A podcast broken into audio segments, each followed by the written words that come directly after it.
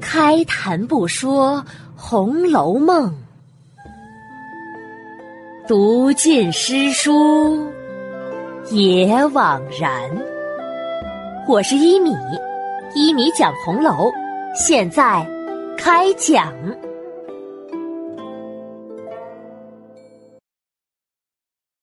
第二百一十八集，探春的秋爽斋。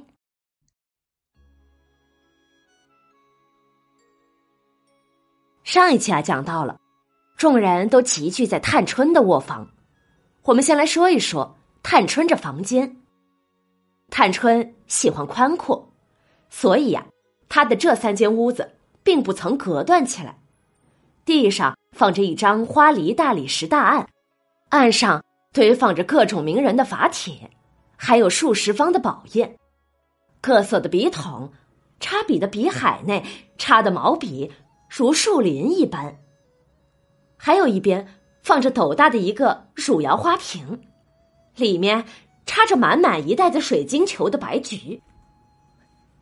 西面墙上，当中挂着一大幅米襄阳烟雨图的画，左右各挂着一副对联，写着“烟霞显骨骼，泉石野生雅”，意思就是。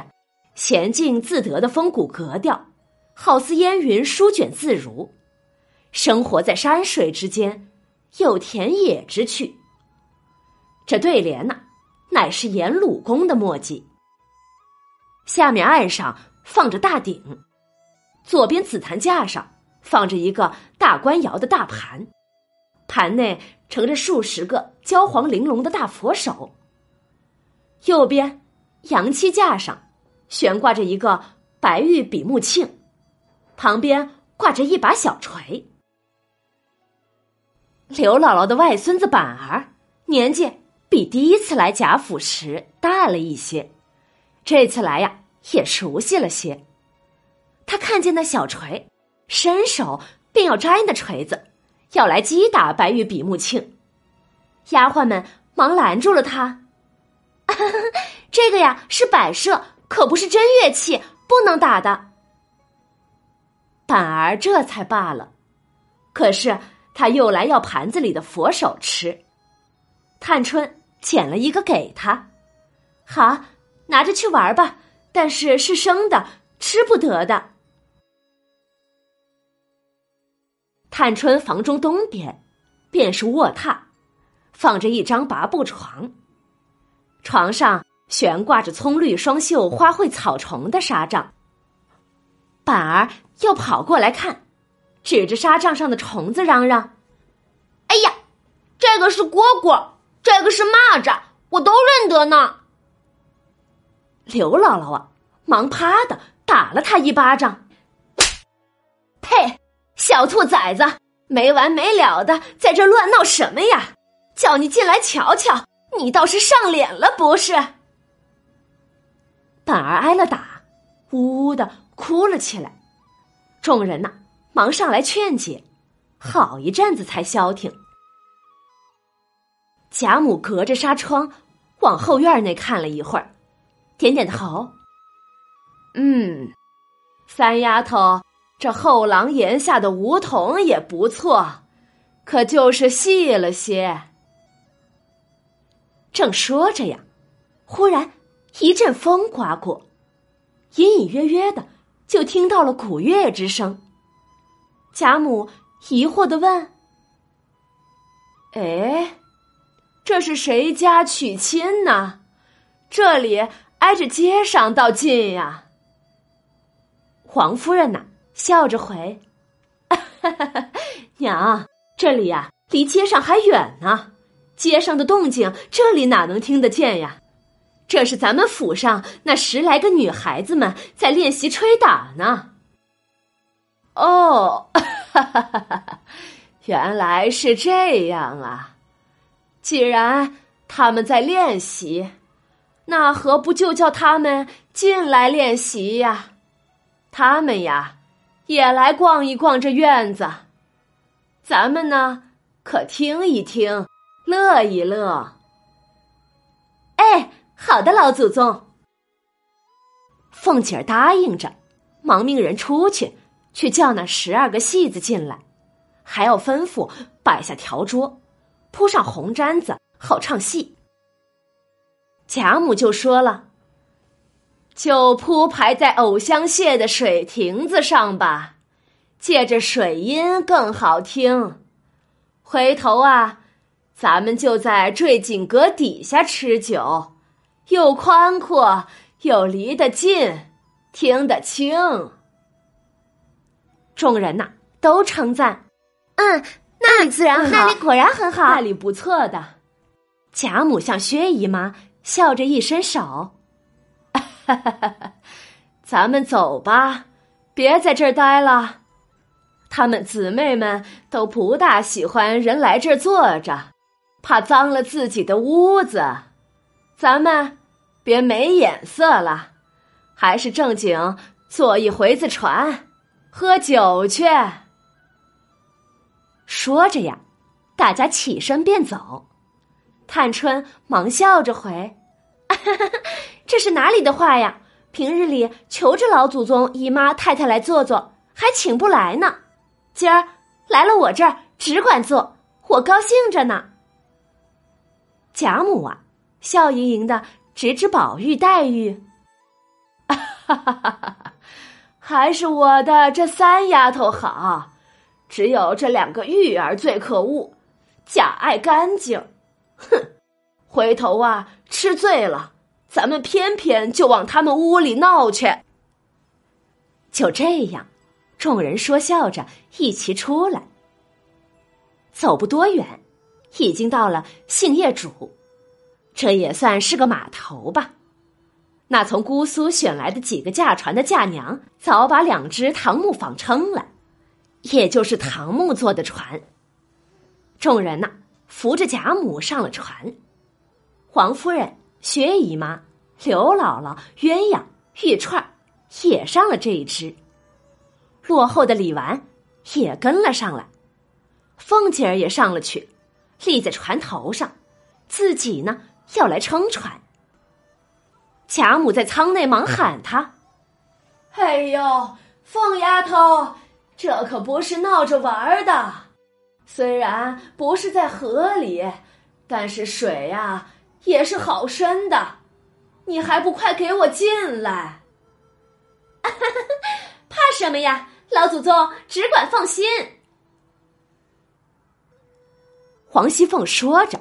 便一篙点开，等船到了水塘当中，船小人多，凤姐儿只觉得乱晃，忙把篙子递给了嫁娘，自己呢也蹲下了。大家见她这样，都笑了。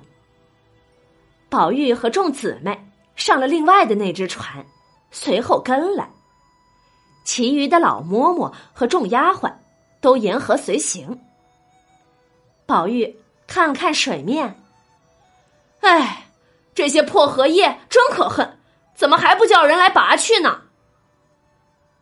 宝钗呀，笑着指指着船上水边的人，今年这几天，这园子里何曾闲过？天天有人来逛，哪里有叫人来收拾的功夫呀？林黛玉轻哼一声，哼。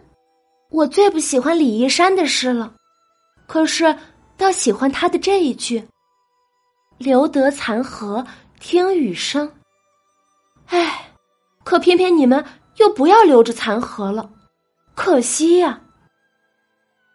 宝玉一听啊，马上改了口：“ 这留得残荷听雨声，果然是好句子。那那以后咱们就别叫人拔去了。”都留着，都留着。嘿嘿。黛玉听了，微微一笑；而宝钗听了呢，也是微微一笑。宝玉脖梗下的大石头，心里呀也是在笑。黛玉和宝钗这笑容笑的可不是一回事儿啊！这样想着呀，船已经到了花絮的罗岗之下。在这花架之下行船，顿时觉得阴凉透骨。水滩上，衰草残林，一片秋景。贾母见岸上有一所清凉瓦房，一色的水墨砖墙，十分的开阔明亮，便问：“这是不是宝钗姑娘的屋子呀？”众人忙回：“嗯，是呀。”哦，那快靠岸，咱们去瞧瞧。哎，贾娘忙着把船拢岸。贾母扶着丫鬟的手臂，顺着云步石梯上去，众人跟着，大家一同进了恒芜院。一进来，只觉得异香扑鼻，那些奇草仙藤，越是到了冷天，越是苍翠，很多呀都结了果子，挂的似珊瑚豆子一般，累累果实垂了下来，很是可爱。等进了房屋啊，里面雪洞一般，一样玩器都没有。岸上只有一个土定瓶，瓶中供着数枝菊花，还有两部书，一个茶壶，几个茶杯而已。床上呢，吊着的是轻纱帐幔，被褥也十分的朴素。贾母叹道：“唉。”这孩子太老实了，你看你这屋里呀，什么陈设都没有，你怎么不找你姨母要些呀？嗨，我也是疏忽了，没有想周全。你们的东西呀，自然都在老家那里，没带了来呀。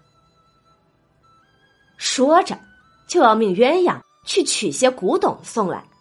又怪凤姐儿，你呀太粗心了，也不送些玩器来给你妹妹，这样的小气。贾母的问责，王夫人和王熙凤会如何回答呢？欲知详情啊，请下一集继续收听一米播讲的《红楼梦》吧。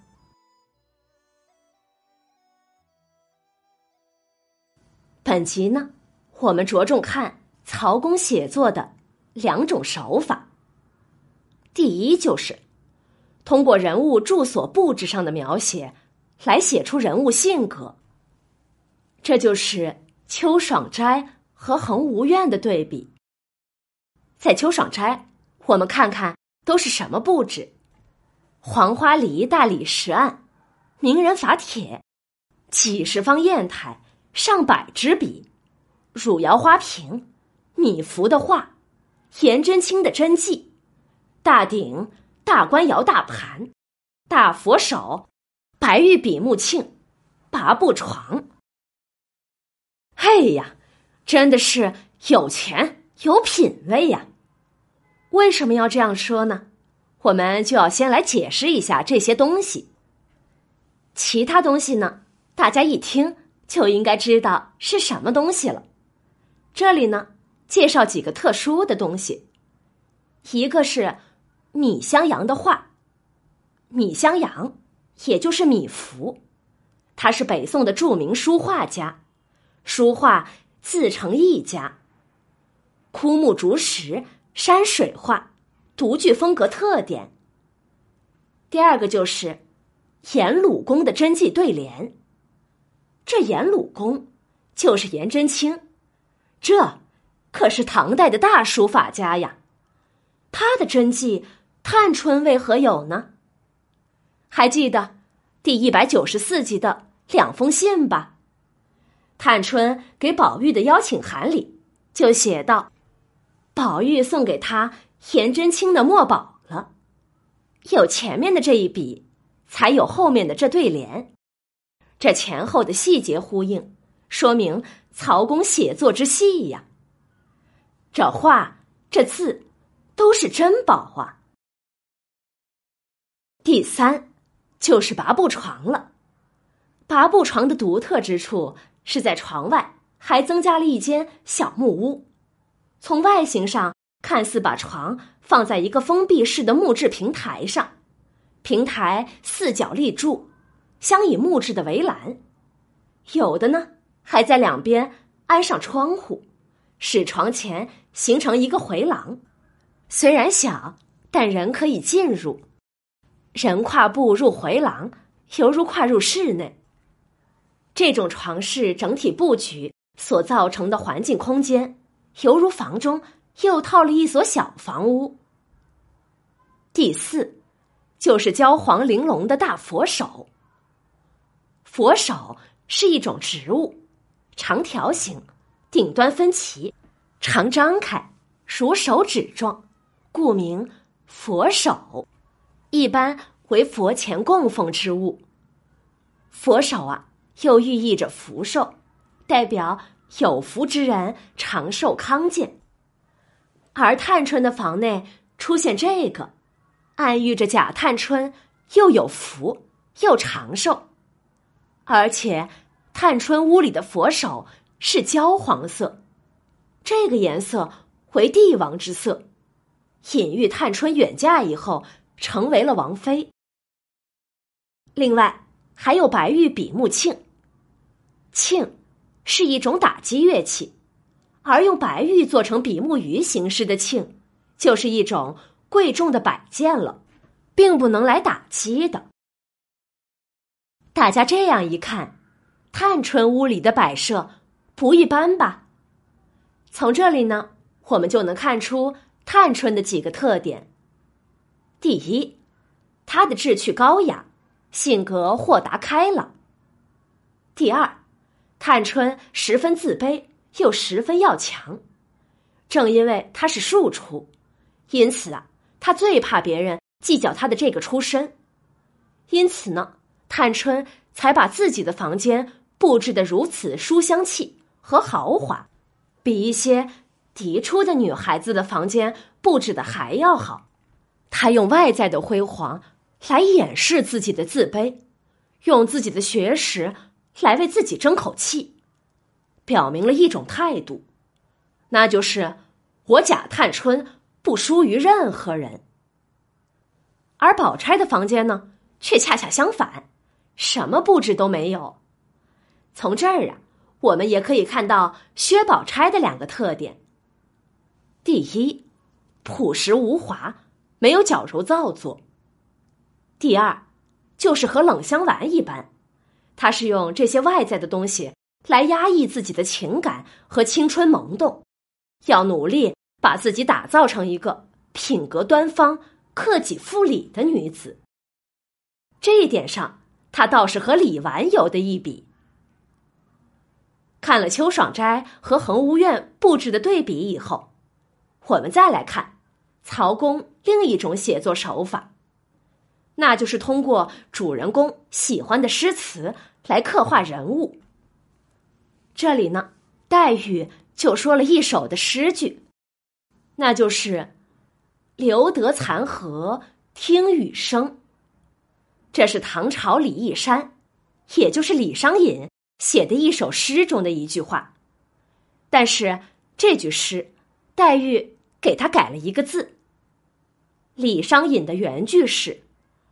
留得枯荷听雨声，黛玉把枯改为了残。这个改动啊，有两点可能：一是曹公记错了李商隐的这句诗句；第二种呢，就是曹公故意如此的。我想嘛，应该是故意的。枯荷说的是枯死的荷花，是死了的荷花。而残荷呢，是残败的荷花。残荷可以重生，而枯荷呢，却永不得生了。这一个字的改动，就把此时黛玉的心情给写了出来。黛玉是来还情的，她心中啊，虽然累累受伤，不断流泪，身体也不好，可是她的心中。却没有失去希望，因此他是以“留得残荷听雨声”来激励自己的。我想，这就是曹公通过文字给我们的暗喻吧。好了，我把本集中秋爽斋和恒屋院中几个设施的图片以及对联诗句放在了下面。感兴趣的朋友呢，照例可以来我的微信公众号“米德故事”中找到第二百一十八集来看看。好了，免费播讲，欢迎转发，也可以在收听到的平台上点击订阅。持续更新中哦。晚安了，再见。